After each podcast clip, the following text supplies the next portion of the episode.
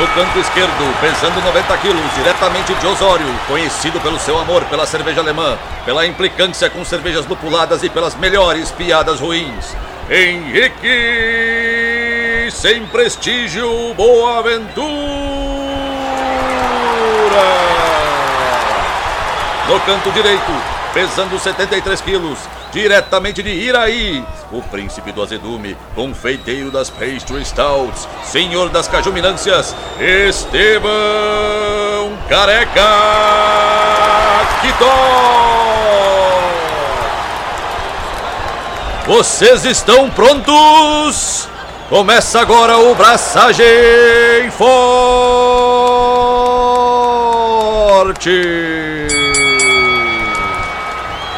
E aí galera, Estevão da Suricato aqui.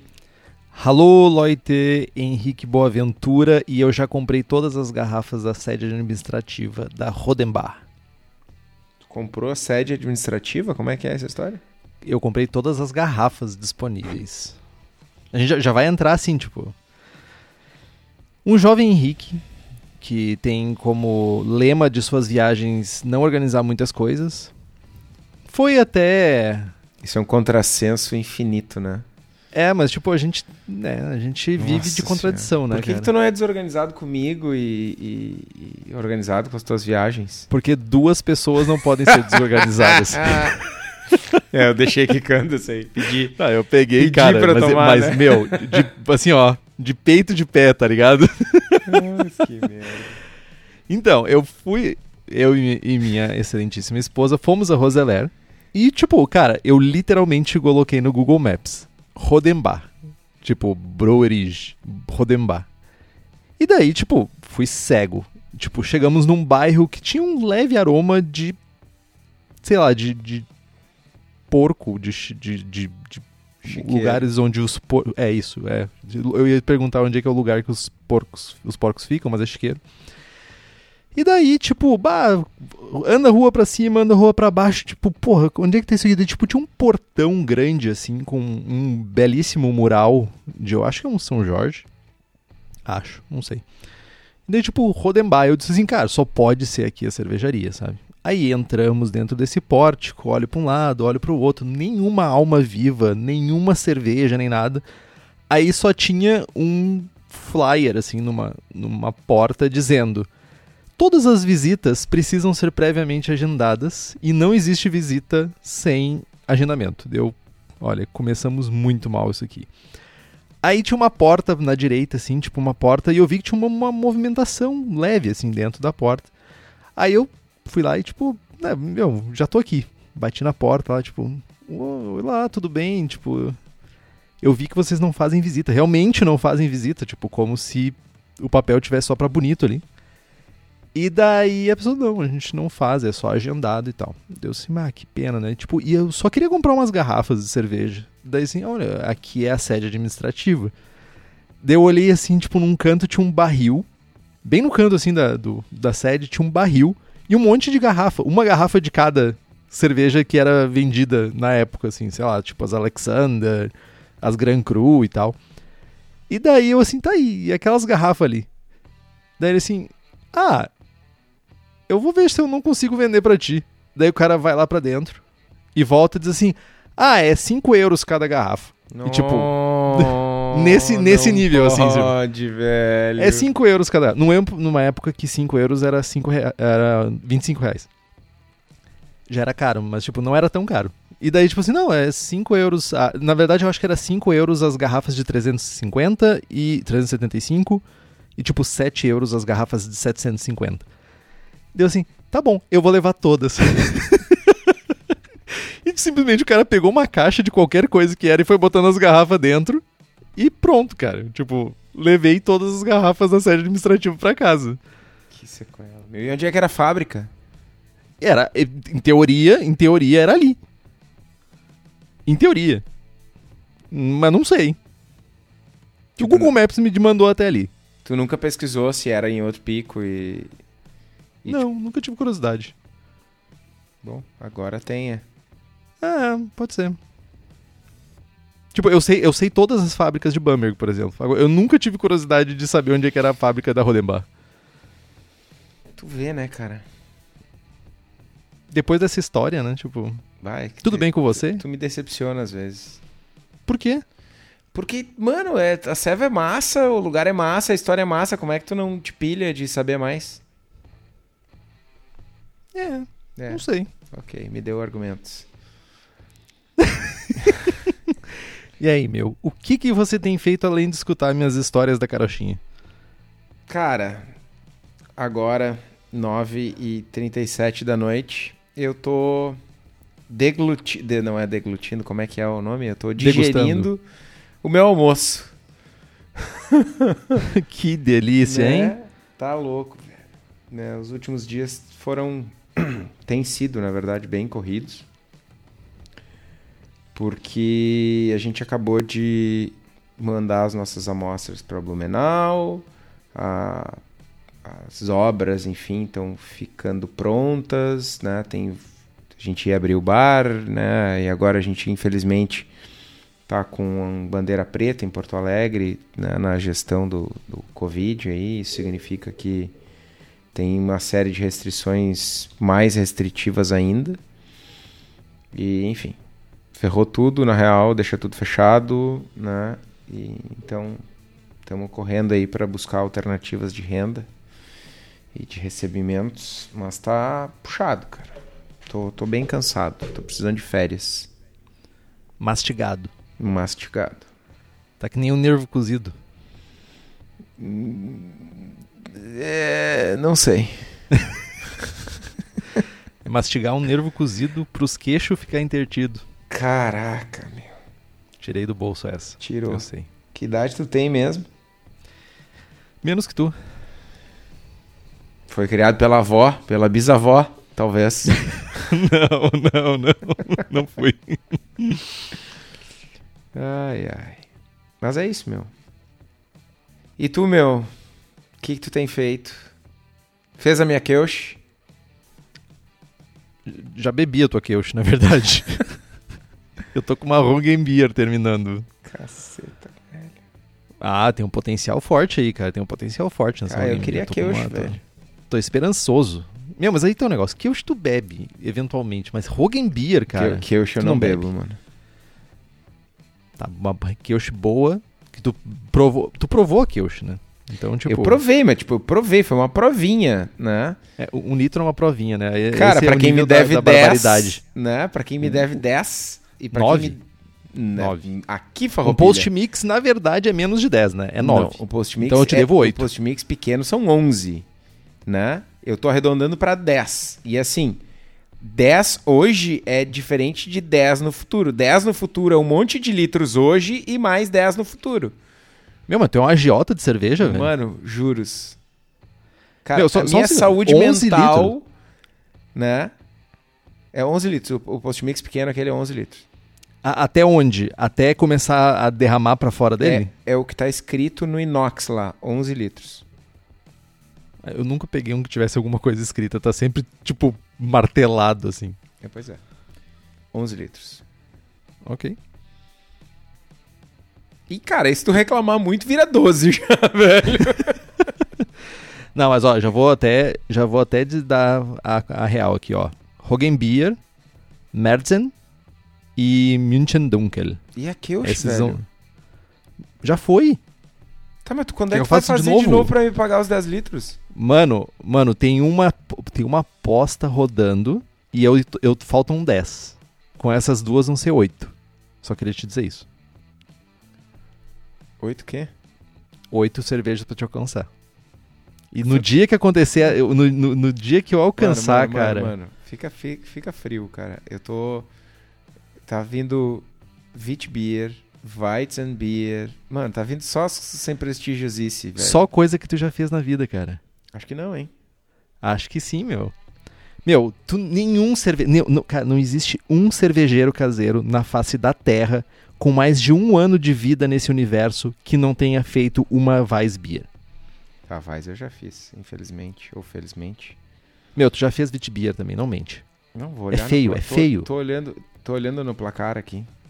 Eu acho que eu não meu, fiz tu já tu, tu, Tu, tu, tu tirou do bolso umas coisas, tipo, sei lá, pré-prohibition lager, umas coisas que, tipo, nem tu tem. Nem, nem tu te aguenta quando tu lê Mas que tu diz que tu já velho. fez. Weissbier eu fiz.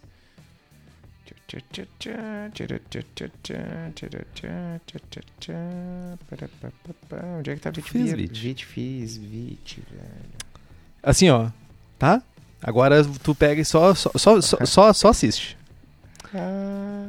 Bah, ô, meu, Mas eu- é isso. eu- tá foda, velho. Eu tenho que fazer Rogenbier, Sati, Kentucky Já Common, fiz, já fiz. Pivo Grodziski. Já fiz. Sim, eu tô vendo na lista aqui, velho. Dourada Pampiana. Dourada Pampiana vai ser ruim, hein?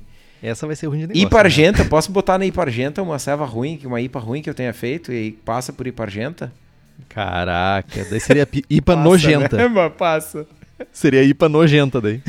Meu, ó o que tá, tá vindo, tá na forma aí, ó. New Zealand Pilsner.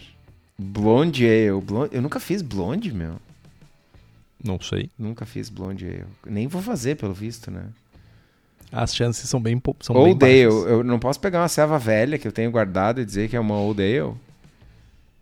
Não. E não foi uma boa piada também. Cara, tu vai me passar. Eu Certo? sei que eu vou. Porque eu não vou fazer essas, essas sem prestigiosice aqui nem a pau, velho. Coisas que eu já fiz. Dunkelweiss. Pá! Dunkelweiss é linda, meu. Não, Keller Beer eu não vou fazer, me recuso a fazer. Keller Beer é só tirar uma célula do fermentador no meio do caminho e dizer que tá... Não, não, não, não, não. Não, é isso. Não é nem, é, tipo... Isso é uma... Isso é o maior, tipo... Uma maior enga- enganação que as pessoas acham que Keller Beer é uma cerveja mal fermentada, tipo, no meio do processo. Tá, é olha isso. só. Mas aí eu te- tenho, sou obrigado a, a dar uma pressão aqui, ó. American Lager, American Light Lager. Bah, Cream Ale não tá marcado aqui, velho. Cream Ale eu já fiz, hein? Eu não tô marcado com e-mail. O meu não tá marcado Cream Ale. Ah, ó, começou. Olha só. É Não, feio. olha só. cara. Não, não é fe- feio. É mais Olha- feio. olha só. É feio de cair com a mão nos bolsos, cara. Tu é me feio de devia- cair com a mão nos bolsos, fica me fazendo isso. devia 10 litros de Cream Ale. Aí tu me tu deu tem que fabricar. 10 litros de Cream Vake e disse, tá pago. Então, se a tua Cream Vake é uma Cream Ale, a minha também é. Meu, o- se o teu coração Cheque manda fazer isso, mate. faz. Mas, tipo, no teu cérebro, tu sempre vai ficar pensando, eu não fiz uma cream ale. Cara, na boa. Então, se eu vou ficar pensando isso, eu vou ficar pensando que o Henrique me deve 20 litros de serva e não 10. Cadê meus 10 litros de Cream Ale? Não vai mudar meu sono. Pois é, então pode marcar o vizinho lá. Mas olha só, o que eu queria dizer é o seguinte: American Light Lager, American Lager, International Pale Lager. Tá? Tem três lager aí que na próxima lager que eu fizer na Cubo, eu vou tirar um. um- um- uma lavagem de, de mosto, tá ligado? Na panelinha, vou ferver. Vou ferver 40 litros, botar 10 litros num fermentador, 10 em outro, 10 em outro. Num eu boto 5 litros d'água, num eu boto 2, num eu boto 1. E inoculo a mesma levedura e, e pau! Já sai três ceva. Pai, eu vou fazer isso. Vai ser lindo.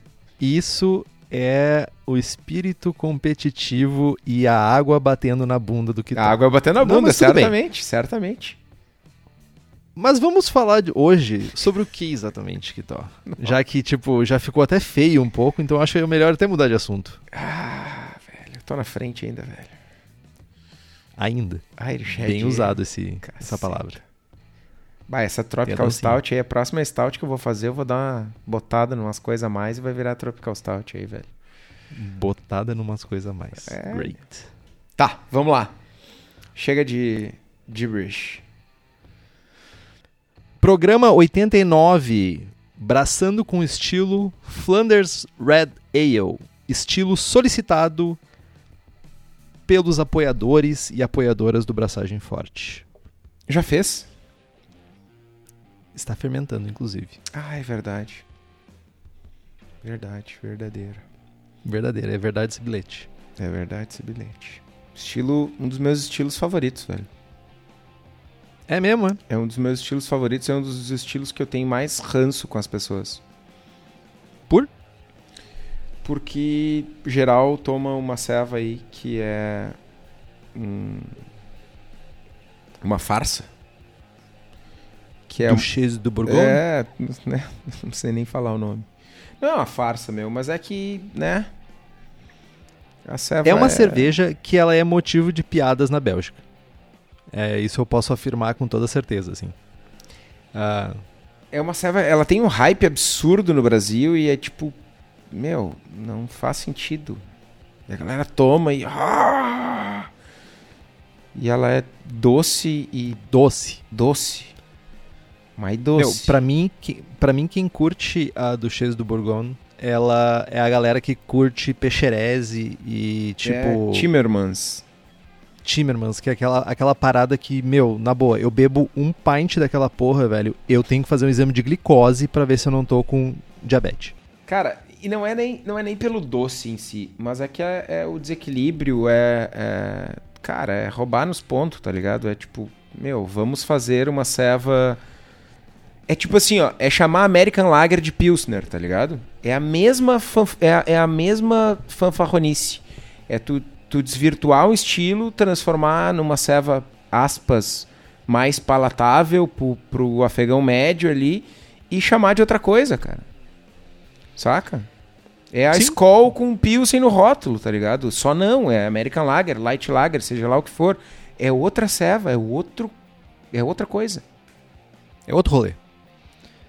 Enfim. Mas já que tu falou dessa comparação, né, tipo, o estilo Flanders Red Ale, ele gira muito em torno da cervejaria Rodenbach, que é o, a historinha que eu contei lá no início, né? Eles basicamente moldaram, né, o padrão que a gente tem hoje em dia de estilo, não estamos olhando pra você, Duchesse. Nós não estamos olhando pra você. Você não é o padrão.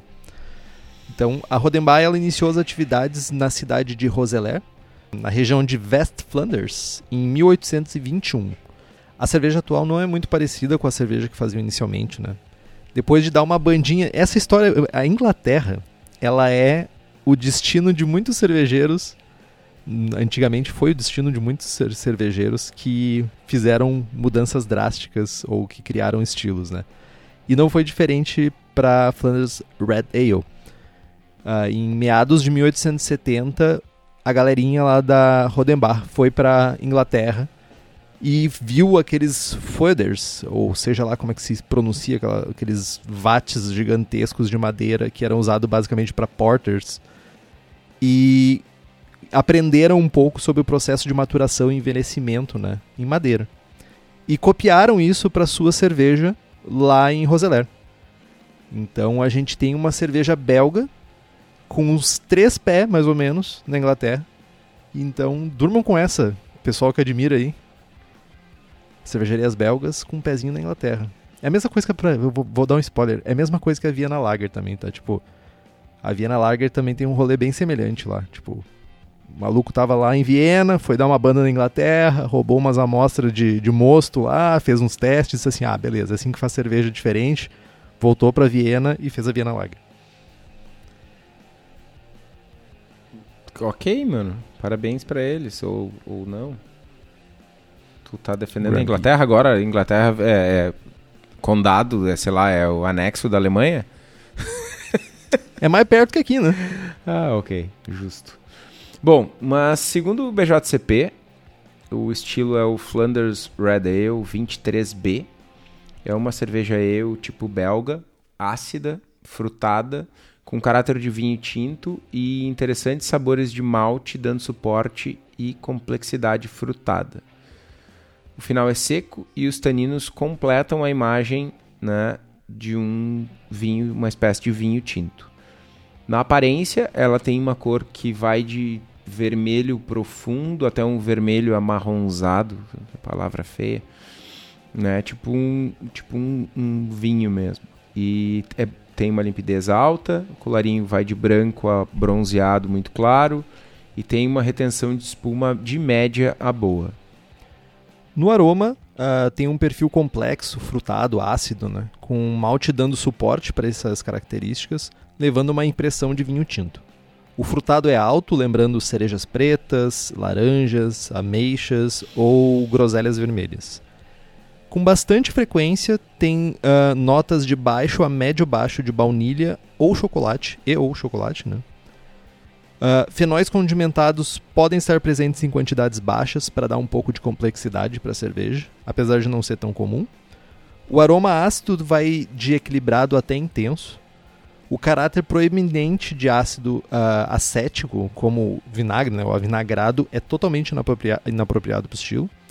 Não tem aroma de lúpulo e de acetil é percebido em apenas uh, quantidades muito pequenas. Se tu sentir ele deve ser uma nota complementar, até por causa do processo de fermentação que a gente vai falar depois, de acetil pode ser um subproduto.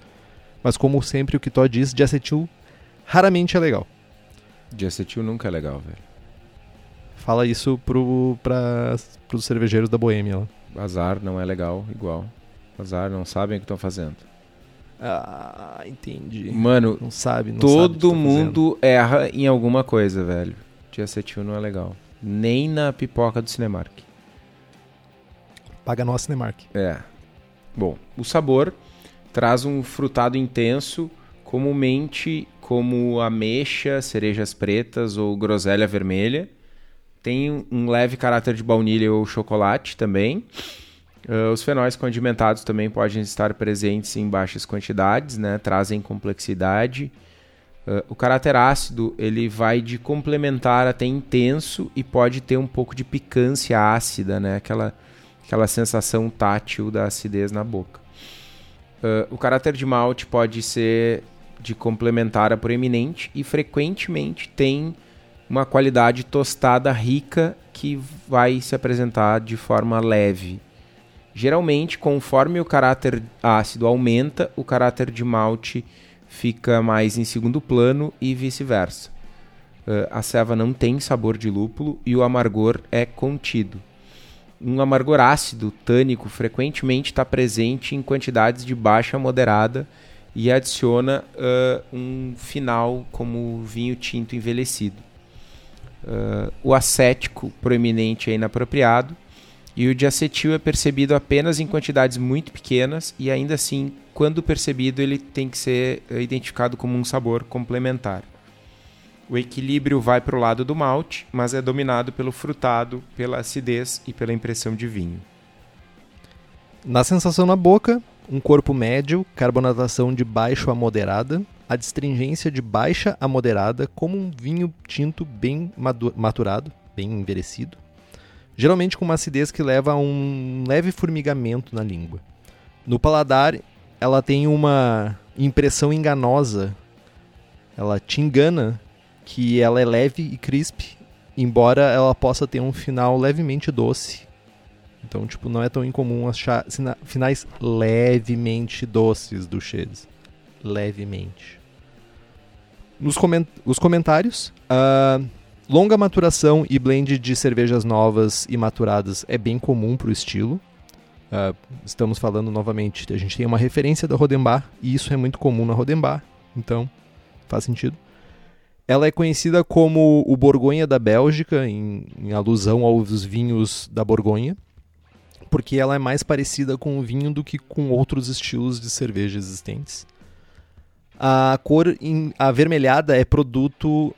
E isso, isso é um mito, na verdade. Apesar de estar no BJCP, que a cor avermelhada é um produto da, de uma fervura longa e vigorosa, tá? Um, foi encontrado vários relatos que em algumas cervejarias uma fervura era longa era feita para atingir a cor. Na verdade, era um processo pouco eficiente que precisava fazer uma fervura muito longa porque não era eficiente o suficiente para evaporar o que é, precisava ser evaporado na cerveja e tudo isso. Então a cor avermelhada está mais relacionada a maltes do que propriamente a fervura longa. A maturação né, em madeira, principalmente, vai escurecer a cerveja. É comum, tem oxidação, microoxidação da madeira. A madeira vai ter trocas também com, com a cerveja. E a Flanders Red ela é mais acética, nunca vinagrada. E os sabores frutados lembram mais um vinho tinto do que uma, numa Old Brewing. E ela pode ter uma atenuação aparente de até 98%.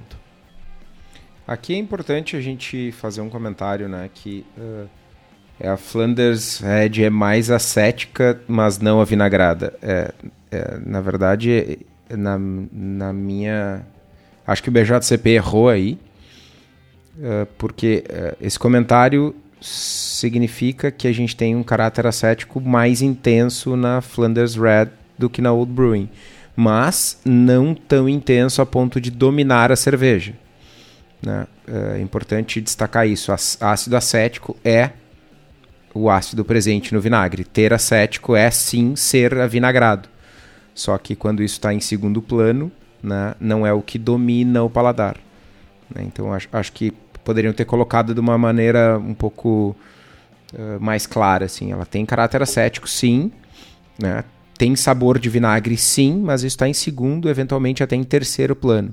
Não é aquela coisa que tu toma, por exemplo, a nosso, o nosso saco de pancadas hoje, né? que é doce a full e acético a full. Né? Não é isso. Né? Tem caráter de malte, está em segundo plano, etc, etc, como a gente viu até agora. Deve ter uma galera nos xingando, né? Pra gente estar tá batendo do goleiro. Na, Azar. E, e, sabe o que, que é mais o, o que, que é mais engraçado? Tem uma galera, e inclusive muitos amigos nossos, que fizeram, e, e, alguns até que dão aula no, no sommelier de uma no curso de sommelier de uma instituição de ensino aí que não nos patrocina, então eu não vou falar o nome, que em algum momento alguém dentro dessa instituição de ensino estabeleceu que a, a, o nosso saco de pancadas era a cerveja referência e essa esse esse curso de certa forma, né, difundiu que a Duchesse é é um exemplar Topson, o que não é. Azar. Me odeiem. Na comparação de estilos, ela tem um maltado rico menos intenso do que uma Old Brewing e, em geral, um caráter frutado mais intenso e um caráter ácido mais intenso. Ela também é mais avermelhada, enquanto a Old Brewing é mais marrom, mais marrom, marronzada, é brabo, né? Estatísticas do estilo. O amargor vai de 10 a 25 IBUs. A cor vai de 10 a 16 SRM. A OG vai de 1048 a 1057. A FG de 1002 a 1012 o teor alcoólico vai de 4,6% a 6,5% de teor alcoólico por volume. Exemplos comerciais: Cuvée Jacobinos Rouge, Rodenbach Grand Cru, Rodenbach Classic e a Bichtenar Flemicheio. É, essa, essa coisa aí. Ai, ai, a gente tinha que botar essa minha risada em, em cima dos nomes que a gente não consegue pronunciar, tá ligado? é, tem isso. uma parada bem. Eu só queria dizer que tem um, um, uma cerveja que o Kito não citou, que é referência do estilo, que é o nosso saco de pancada do momento. Mas a galera realmente na Bélgica bate muito, muito, muito em cima da, do Chase, que é tipo cerveja pro mercado norte-americano, porque vai aspartame, para adoçar porque norte-americanos só gostam de Coca-Cola, sabe? Tipo, é muito pra gringo ver, assim, sabe? Só queria deixar esse comentário aqui, esse maldoso. É, esses, uh, o, Só tô replicando o que os belgas falaram, tá? É, os amigos do Henrique lá do BJCP. É. é. Como, é então, bom, como é bom ver o Henrique falando mal do BJCP. Eu acho o BJCP algo muito, muito massa. Tenho orgulho de fazer parte. E, mas é divertido ver o Henrique sofrer com isso. Eu, na verdade, eu acho que. Tipo minhoca no sol, assim, tu tira aquela. dá aquela enxadada, tira a minhoca da terra e ela fica se debatendo ali, o Henrique. Como é que ela se debate? É, não, a galera não vai enxergar, né? É, infeliz, infelizmente, infelizmente não tem vídeo. Mas é que tem uma parada no BJCP que eu acho que é muito massa e eu acho que é muito zoado, por exemplo, no BA. O BA atualiza a cada hora o guia de estilos. A cada tipo, ano, tu, não seja assim. Meu, se tu vai ver agora, meu, agora são 10 horas, meu, já deve ter mudado de novo. Saiu o 2021 ontem, falador. Então, é, é tipo, yeah. e o BJCP eu acho que tá pecando em porque eles sabem que tem já é falado pelo Gordon Strong, já é falado por outros membros do board, que tem correções que precisam ser feitas e tá demorando para sair a nova, nova edição do BJCP. Mas pelo menos eles reconhecem que tem coisas a serem corrigidas. É, só Mas que, falando só em... deixa eu só dar o contraponto Vai. do BA aí. Eu acho que o, o dueto, a dupla BJCP e BA, eles são mais compreensivos em conjunto do que separados. O mercado precisa de um guia de estilos anual, porque, cara, tem muita coisa, muita coisa que aparece todo ano. Sabe, quando a gente está falando de concurso comercial, é, concurso comercial é uma ferramenta para dar medalhas para cervejarias, para as cervejarias venderem mais e estimularem o mercado. Se eu tenho um milhão de cervejas que elas não se encaixam num, num estilo, eu não vou mandar para concursos. Né? Eu desestimulo o mercado tendo um guia de estilos com 10 estilos apenas. Então, ter o BA com um trabalho né, mais resumido, mais sucinto, mas que tira uma fotografia anual do mercado, também é importante. E ter um guia consolidado que muda pouco também tem o seu papel. Acho que as duas, ambos juntos, funcionam muito melhor do que se a gente tivesse só um deles, independente de qual. Falou bonito. Achei, achei elegante, achei sincero. Nota 2. Que trouxa, velho. Então, agora que a gente sabe o que, que o BJCP tem a falar da Rodenbar, vamos descobrir como fazer uma Rodenbar. Uh, do lado dos maltes, tomando como referência a receita da própria Rodenbar, a gente tem o malte base Viena, que compreende boa parte do grist, um pouco de malte Munique para adicionar aquela riqueza de caráter de malte que a gente está buscando. Essa, essa combinação de malte Viena e malte Munique é em torno de 70% do grist. É comumente utilizado milho para diminuir o corpo e para questão de sabor também, né? Geralmente ele é cozido para gelatinizar e é usado em até 20%. Uh, maltes crystal de cor média são usados para cor e sabor.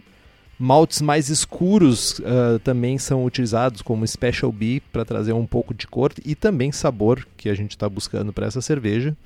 Lembrando, nunca exagere em maltes crystal, porque senão o bagulho vai ficar ruim. Malte crystal demais, principalmente numa cerveja, que a gente não quer ter caráter doce, lembrando do nosso saco de porrada. Então não pesa muito aí, no máximo 5% talvez, exagerando. E se tu quiser ajustar a cor, tu pode usar aquele chorinho de malte torrado ainda para dar uma complementada na cor, chegar mais próximo do tom avermelhado que a gente quer. Uma parada interessante é que a Rodenbar afirma que os maltes mais escuros e o próprio milho ajuda a controlar a presença de bactérias que produzem o ácido acético, tá? porque esses maltes e o milho trazem antioxidantes e diminuem a quantidade de proteínas no mosto. Interessante. Falando em mosto e produção de mosto, a gente tem que lembrar da cerveja da casa, né? Que tem, além de insumos, diversos equipamentos voltados para nós cervejeiros caseiros. Então fiquem ligados que eles estão sempre lançando novidades para facilitar a nossa vida. E para quem é da região metropolitana de Porto Alegre, é só dar um pulo lá no espaço da Cerveja da Casa, na rua Paracatu 220, bairro Igara, em Canoas Lembrando que a gente está no meio da pandemia, então os, os, atendimentos e as bandeiras da, da gestão do Covid estão mudando a toda hora. Liguem para lá antes para saber se eles estão atendendo, né? E se eles estão atendendo, eu tenho certeza que eles estão atendendo com, os, com todos os cuidados, né? Para que a gente não tenha nenhum tipo de contaminação, álcool gel, escambau.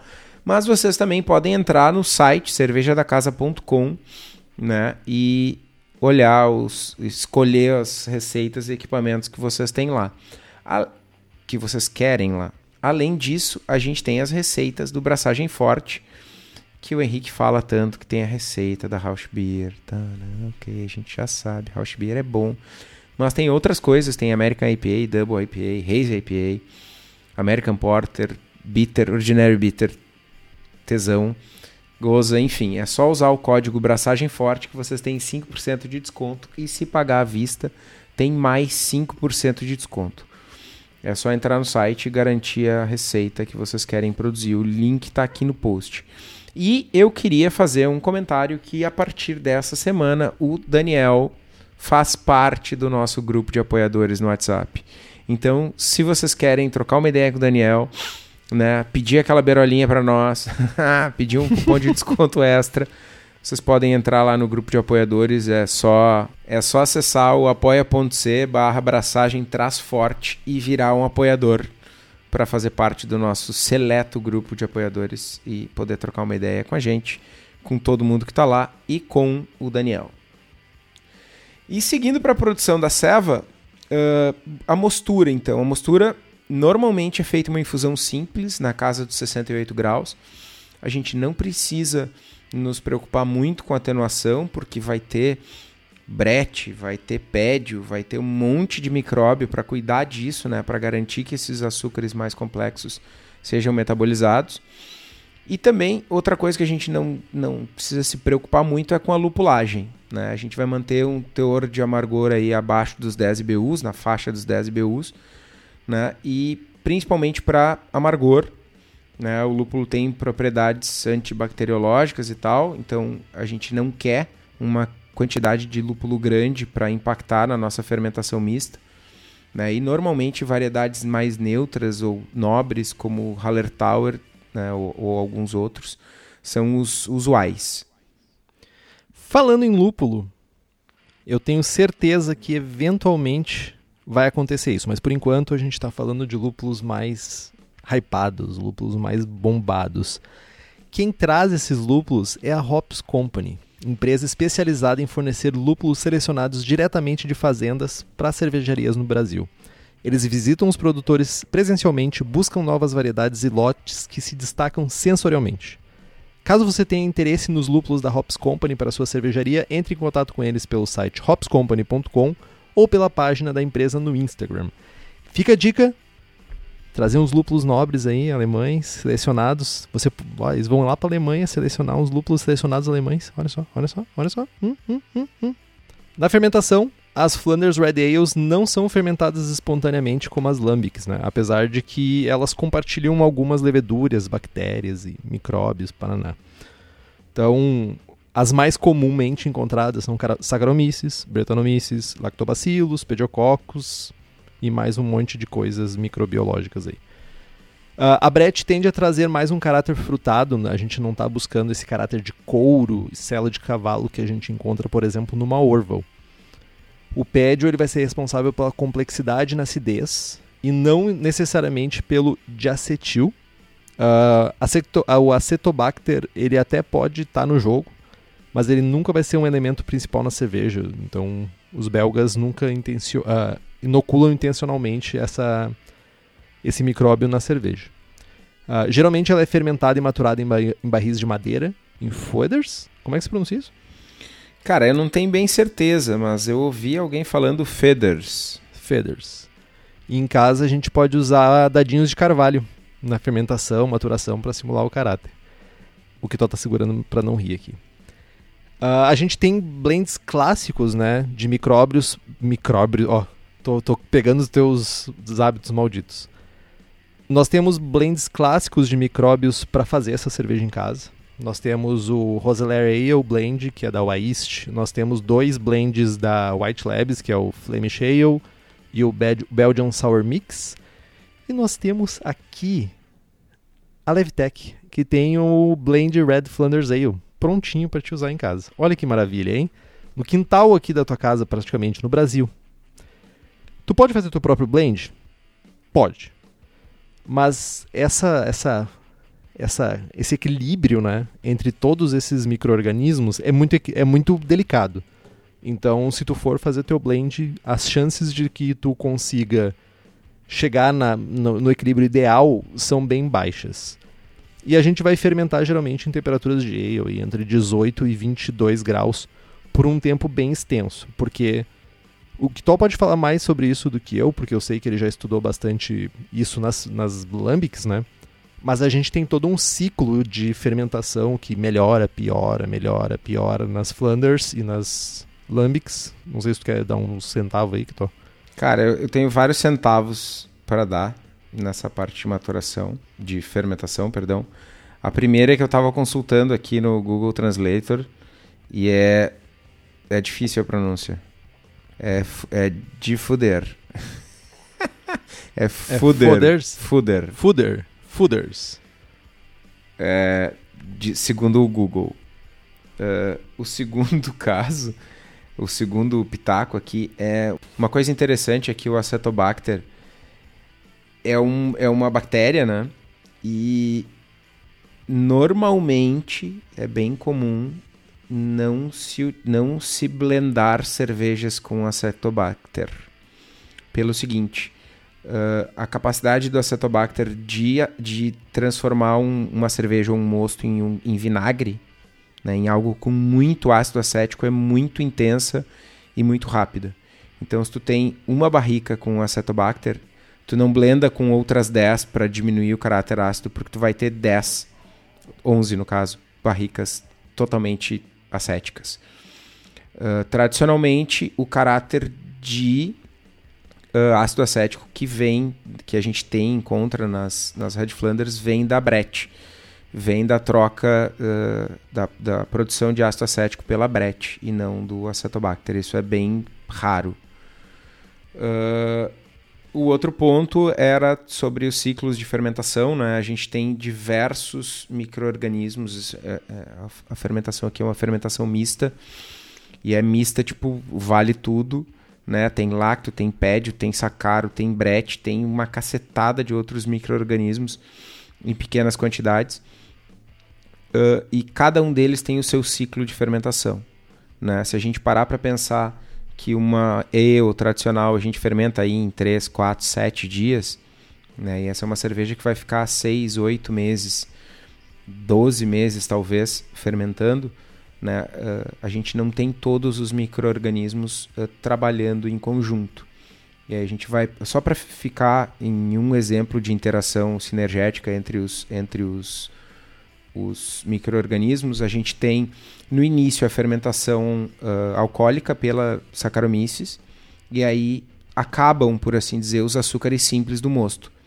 E aí a Brett começa a atuar uh, e ela tem a capacidade de, de gerar algumas. de gerar não, mas ela tem algumas enzimas que degradam açúcares complexos e esses açúcares complexos viram açúcares simples. E esses açúcares simples estão novamente disponíveis para aquele pédio, para aquele lacto e para aquela sacaro que estão ali, além da própria brete. Então a gente tem alternâncias de ciclos de fermentação de micro-organismos diferentes por ações diferentes. Outro, outro exemplo sinergético, pédio produz uh, diacetil. Né? E aí, depois de o, de pédio metabolizar alguns compostos, ele vai produzir diacetil, e esse diacetil vai estar disponível para a Brett, que vai metabolizar esse diacetil e produzir outros compostos. Então, a gente tem uma alternância de ciclos justamente porque todas as fermentações elas não ocorrem ao mesmo tempo e uma consome o subproduto da outra.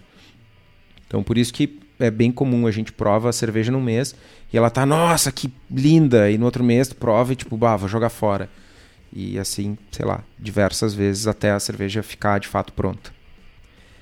E hum. é bem comum também, foi uma coisa que o Kitó compartilhou comigo e depois eu ainda fui estudar um pouco aí no, no Milk the Funk, tem bastante conteúdo sobre isso, que é as tal das Ropey Beers, que é cervejas que tem pédio, elas tem um, um ciclo delas, um ciclo do pédio que faz a tua cerveja virar, parece ranho. Eu sei que é nojento, ranho, mas tipo, ela fica. Ranho, exato. É ranho mesmo, assim, tipo, é como se fosse.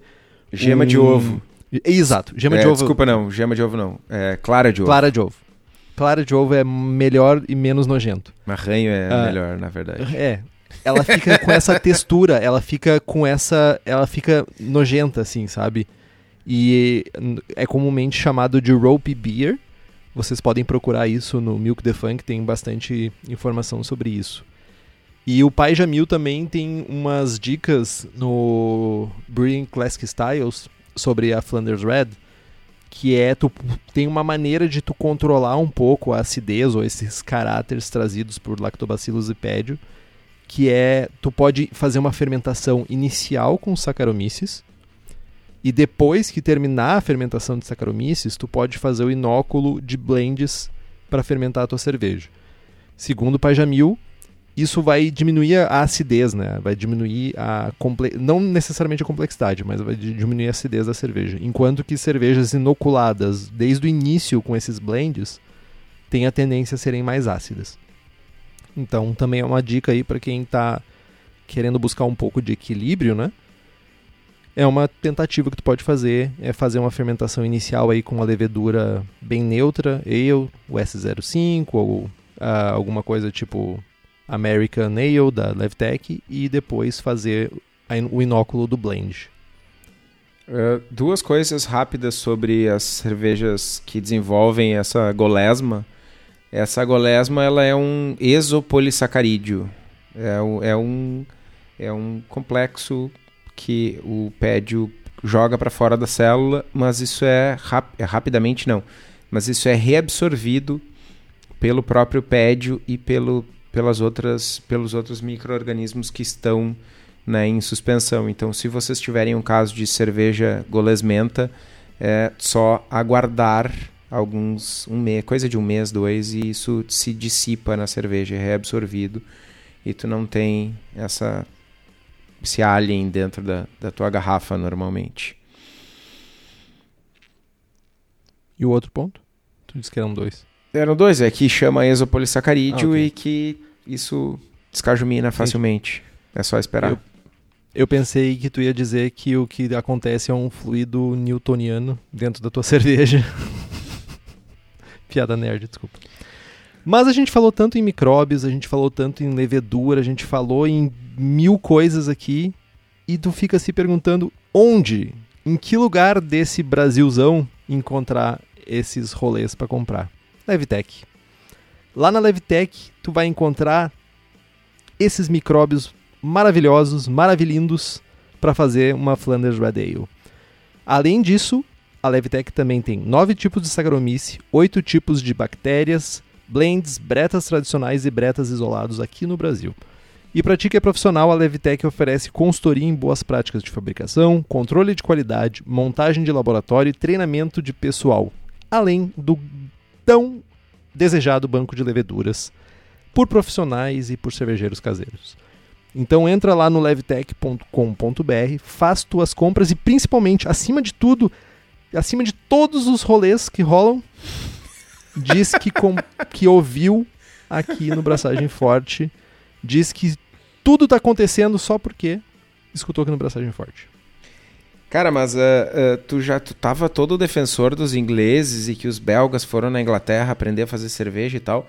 E tu não falou do fungo bretão, da breta, que chama breta porque é da Grã-Bretanha, não sei o que, não perdeu a oportunidade? Perdi. Perdeu. OK. Sim, Bom, simples assim. Perdi, ué. O que, que eu vou dizer? Ok. Errado okay. não tá. É. Errado não tá, não. Ai, ai.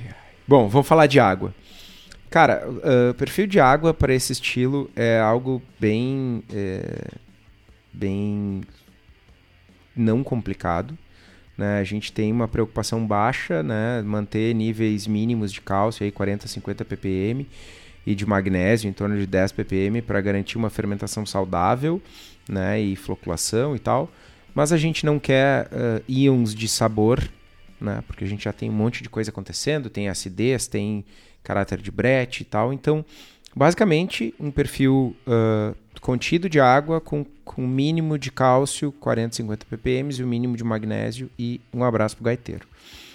Para carbonatação desse estilo, é, a gente fala de algo entre 2 a 2 volumes e meio. Eu prefiro elas mais carbonatadas. Eu miro em 2.6, às vezes até 2.7. Eu acho que funciona melhor uh, para cervejas ácidas, né? E, e, e não só para cervejas ácidas, tipo Berliner Weiss, Goza e tal, Quick Sours. Eu acho que uh, uh, acrescenta a experiência, mas isso é só o meu gosto pessoal. Falando de desafios da cerveja, acho que o Henrique vai concordar comigo, já que ele está nesse momento, né? O desafio mais desafiador e desafiante é a fermentação longa. É botar a cerveja no fermentador e esquecer que ela existe por meses. Né? Perdi um post-mix, né? Tá é, lá. Um post-mix é. que, tipo, tem que tacar fogo depois de, de, de usar. Passar uns 3 kg de criolina dentro dele. Porque. Ah, meu. Uma aguinha fervendo resolve. Mas certamente a longa fermentação é o, é o talvez a parada mais dif difícil, porque a gente ouve muito relato, né? Inclusive, tu mencionou no grupo de apoiadores, a gente ouve a galera do grupo de apoiadores falando: ah, minha cerveja tá com quatro meses e tá legal. Um mês depois, porra, agora ficou ruim. e agora tá boa, e agora tá ruim, e agora tá bom. Então, tipo, geralmente a gente tá falando entre 8 e 12 meses pra cerveja estar tá completa. Lembrando, é um, um organismo vivo, né? Um, um- Existe todo um ecossistema dentro da cerveja e ela vai estar pronta quando ela estiver pronta. Mas em linhas gerais, de 8 a 12 meses é quando eu vou começar a provar a cerveja para ver se ela terminou. Ou é que ela vai evoluindo ao longo do tempo, né? Mas ela terminou no sentido de, tipo, tá boa o suficiente, não tá nojenta. Cara, o, uh, um outro desafio bastante importante é o caráter correto de madeira. É muito fácil a gente provar por aí Flanders com muita madeira. É muito fácil de errar para cima. É, o caráter é bem sutil. Né? E eu acrescento aqui que é algo que, já antecipando um pouquinho da, da receita que eu vou falar depois, eu- é uma cerveja que fermentou por três anos, quase quatro, e ficou um ano e pouco na câmara fria, no frio, e depois refermentou por mais um ano e pouco na garrafa. Então, ah, sim, esperei muito tempo. Pra, eu ainda tenho ela. ah, eu produzi essa ceva em 2015. Então, vai março de 2015, vai fazer seis anos. E a ceva, modéstia à parte, modéstia para quem precisa, a ceva tá foda. Ah, mas assim, uma coisa que foi muito desafiadora foi saber quando a cerveja estava realmente pronta. Né? Ah, provei, um mês estava boa, provei, no outro mês estava ruim, outro mês estava boa, outro mês estava ruim. Eu fiz, no meu caso é um blend de, de, de, de duas cevas, eram 70 litros ao todo, e eu invasei menos de 40. Né? Porque se prova um mês, prova outro, prova um, prova um mês, prova outro, né? evapora, toma um golinho, não sei o que. Foi quase metade do lote. E saber como ela estava, né? Tá, será que agora ela está pronta de verdade? É, foi, foi, foi bem ah, difícil de determinar, porque ela continuava mudando. Né? E eu tinha um pouco de receio de tirar ela do fermentador para uma refermentação na garrafa e ela continuar mudando e mudar para algo ruim. Né? Então não, não foi só.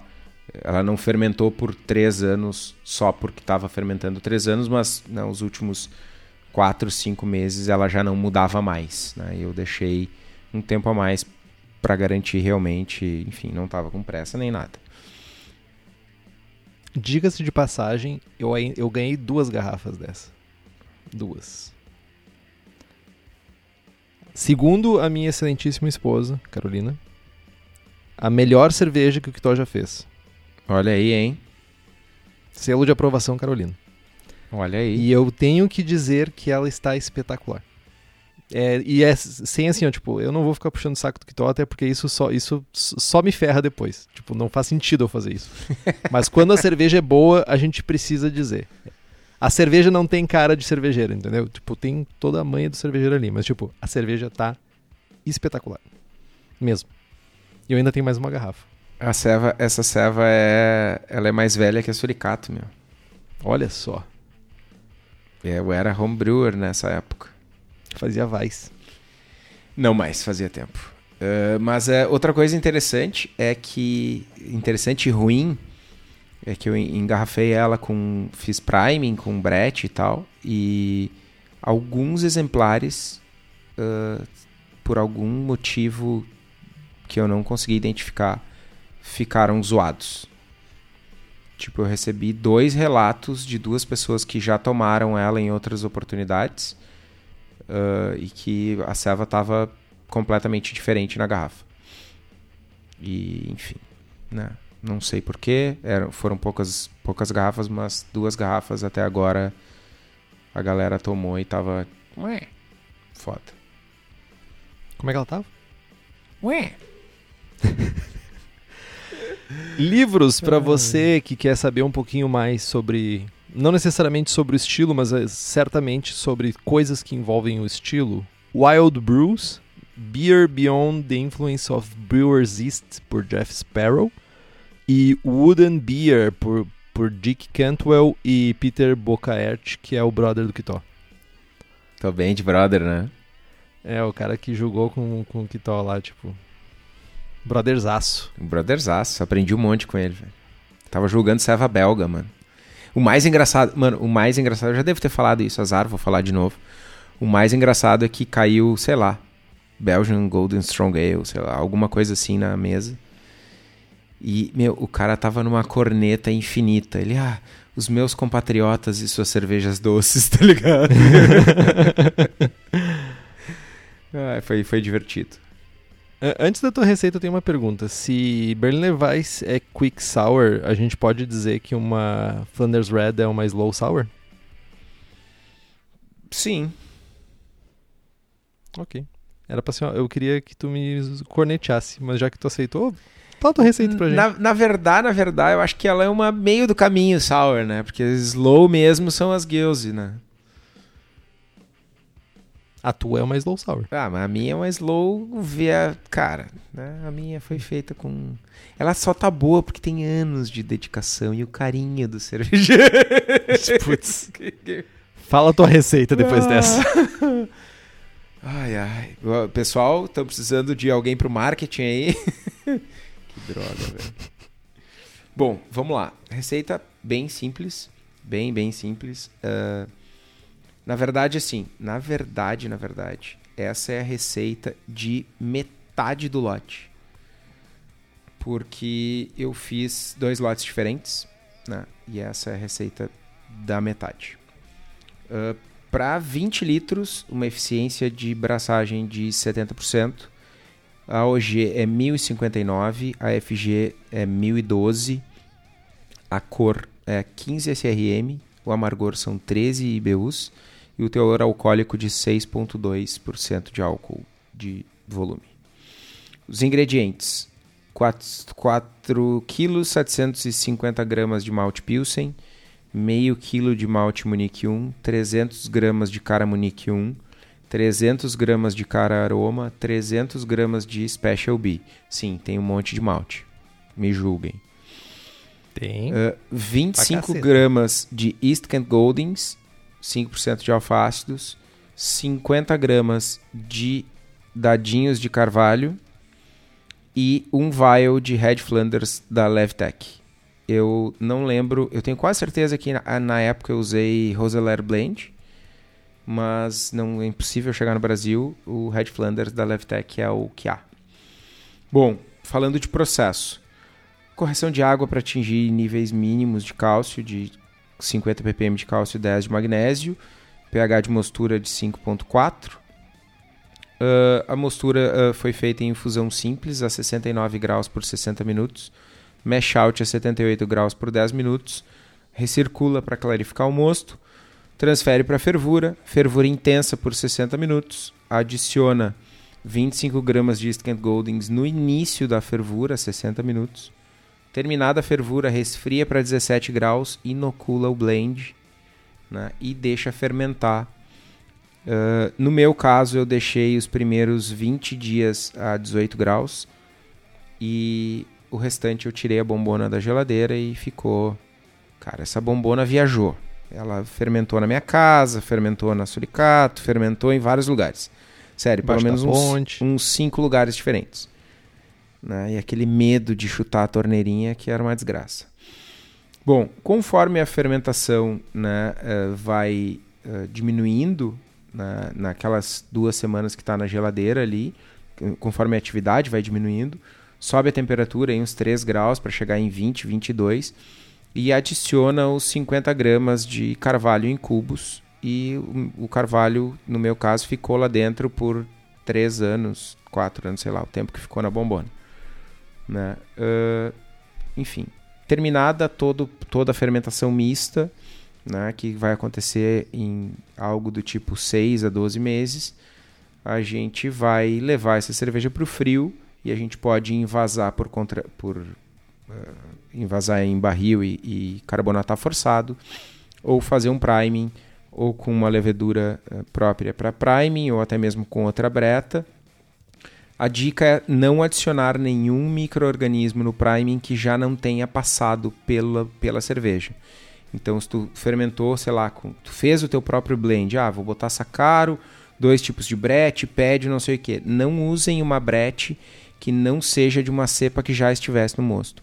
Porque se por acaso tu adicionar uma brete que tem uma capacidade atenuativa maior do que uma do que uma uh, que, cepa que já estava no mosto, tu pode ter uma supercarbonatação, uma fermentação excessiva.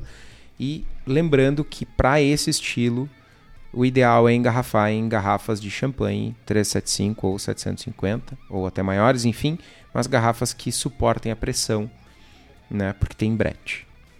E, enfim, tá pronta a cerveja depois de um ano de espera ou cinco no meu caso. É, é uma ceva que demora, é uma ceva que tem um ciclo extremamente diferente. É um, é um aprendizado e um desafio. Assim, eu, eu certamente. Uh, talvez eu não tenha mudado, mas eu me senti um cervejeiro diferente depois que essa ceva ficou pronta. É, tipo, eu cumpri uma etapa, sabe? É, é, esperar cinco anos para uma cerveja estar tá pronta é, é, é cara, é, eu, eu é, é, é, pode, pode, parecer bobinho, assim, mas é, eu tive o sentimento tomando a primeira garrafa igual a da primeira ceva que eu fiz. Sabe? Aquele, aquele orgulho, aquela coisa de, pai, eu fui lá e fiz, meu, cinco anos, pá, foda. E a ceva tendo ficado massa foi mais divertido ainda, né? Se ela tivesse ficado horrível, seria muito frustrante. O, e... Ouvindo o teu relato, eu chego à conclusão que eu fiz pouco. Eu só fiz 20 litros. É, meu querido, vamos engarrafar, tipo, quatro garrafas. é, eu fiquei pensando nisso agora, tipo. Eu acho que eu vou invasar em frasco de remédio, tá ligado? 100 ml. não, mas eu acho que vou ter que invasar em garrafinhas de 375, senão vai ficar pouco. É, não, uma, uma coisa que, que impactou também pra, pra redução do lote é que eu tinha duas bombonas, né? Então sempre que eu provava de uma, eu provava de outra. Então, a, a, cada amostra que eu tirava, na verdade, eu tirava duas amostras. Né? Porque Sim. eram bombonas diferentes. Eu tenho uma dúvida. Uh, no, tu, tu, fez um blend depois, de certa forma, né? Sim. E eu queria entender se tu acha que 50 gramas pro tempo que tu deixou a cerveja não é demais. 50 gramas de carvalho. Se tu, por, pra uma pessoa que não vai blendar. Então, eu blendei e o, o meu blend ele foi foi um blend mágico assim foi tipo foi muita sorte na real. Uh, porque eu fiz quantidades diferentes e uma bombona tava bastante acética e bastante seca e a outra bombona tava pouco acética tinha um pouco mais de caráter de malte e tava um pouco mais doce com caráter uh, de malte mais alto e aí, cara, testei a quantidades, proporções. Cara, testei, testei, blendei, blendei. Né, né. Cara, no fim das contas, o meu blend foi. Pega tudo que tá numa bombona, junta. deu Mano, deu muito certo, tá ligado? Não, tipo, era, era a proporção, tá ligado? Foi, foi muita sorte. E o caráter de madeira eu não achei, mesmo na, na versão não blendada, né? Que eu tinha, eu tinha madeira numa, na bombona maior só. Na bombona maior, exatamente, de 40 litros. Tinha 100 gramas de carvalho. Uh, eu não achei madeira demais.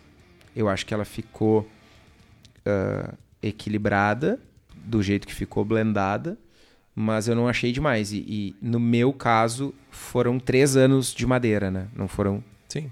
seis meses ou um ano. Então, certamente algo mais extraiu. E eu ia perguntar também se esse carvalho, esse cubo de carvalho, cubinhos de carvalho, eles são tostados? São com tosta alta, média, baixa, não tostados?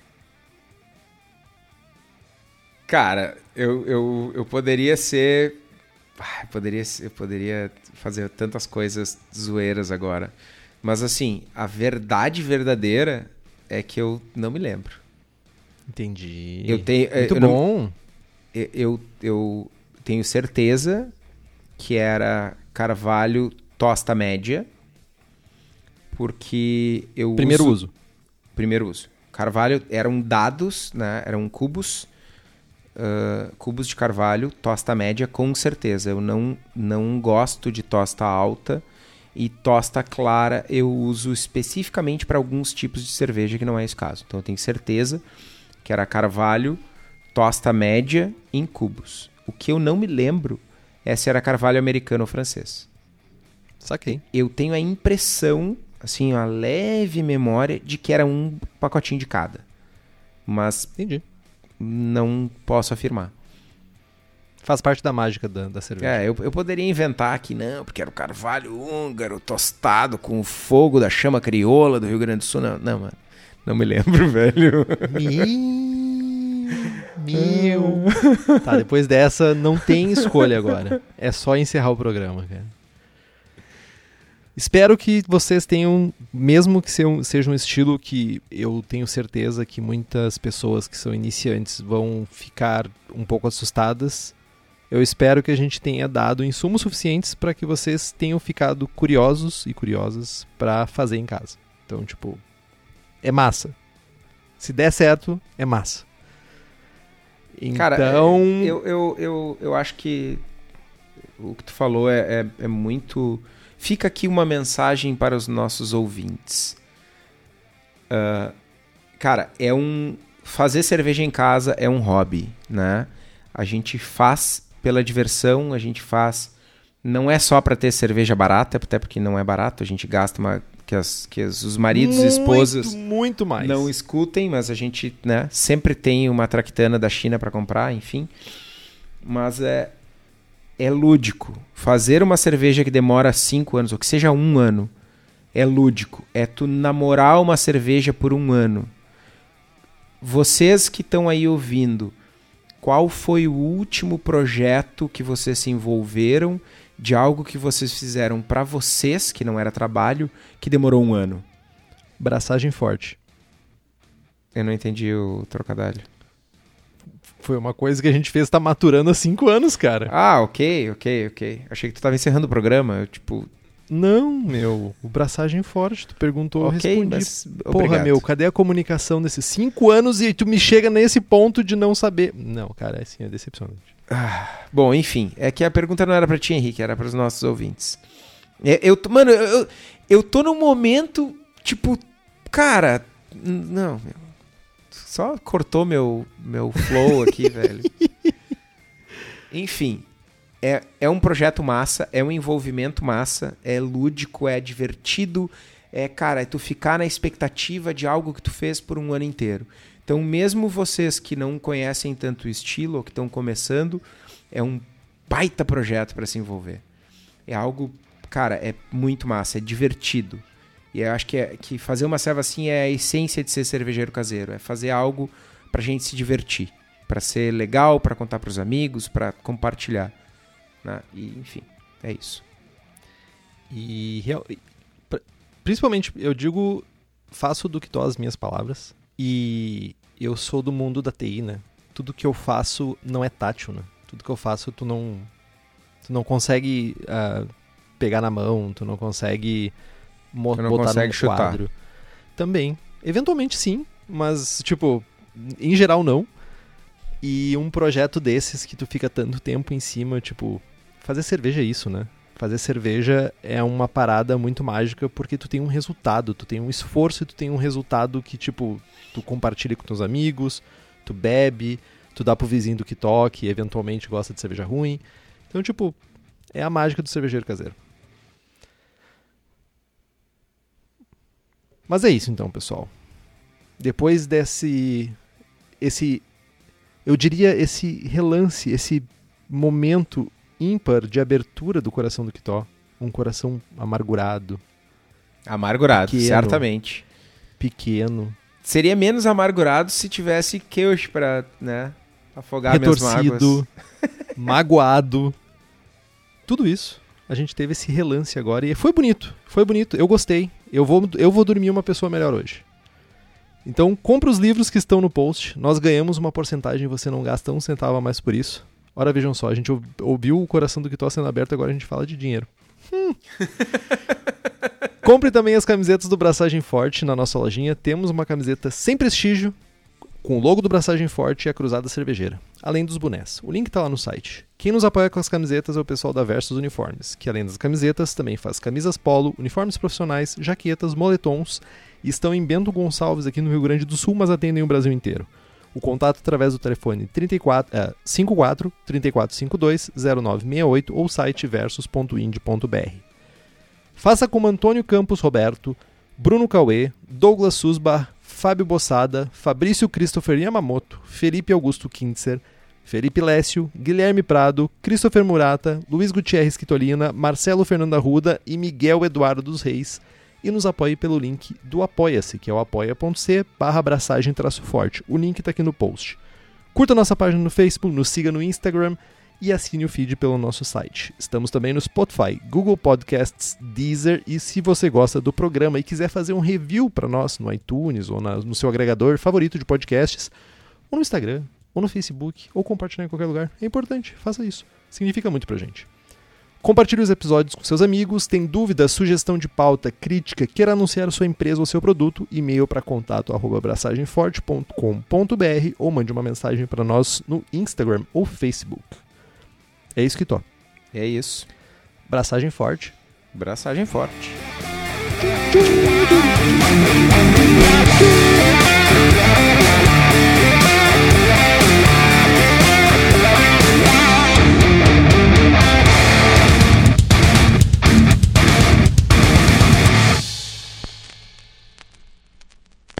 É Bruin brown. É... é... Bruin é brown, é marrom. É?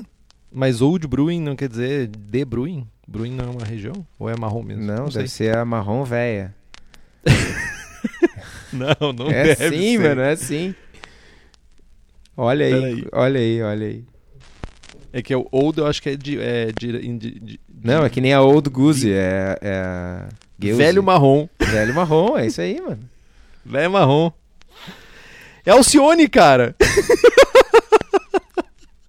piada merda. Al- Alcione, é, o apelido dela é marrom. Ela tá Velho velha? marrom. Porra? Não. Deixa não, assim. Deixa assim. Não pegou, Bom. não. Não pegou. Já, já foi melhor.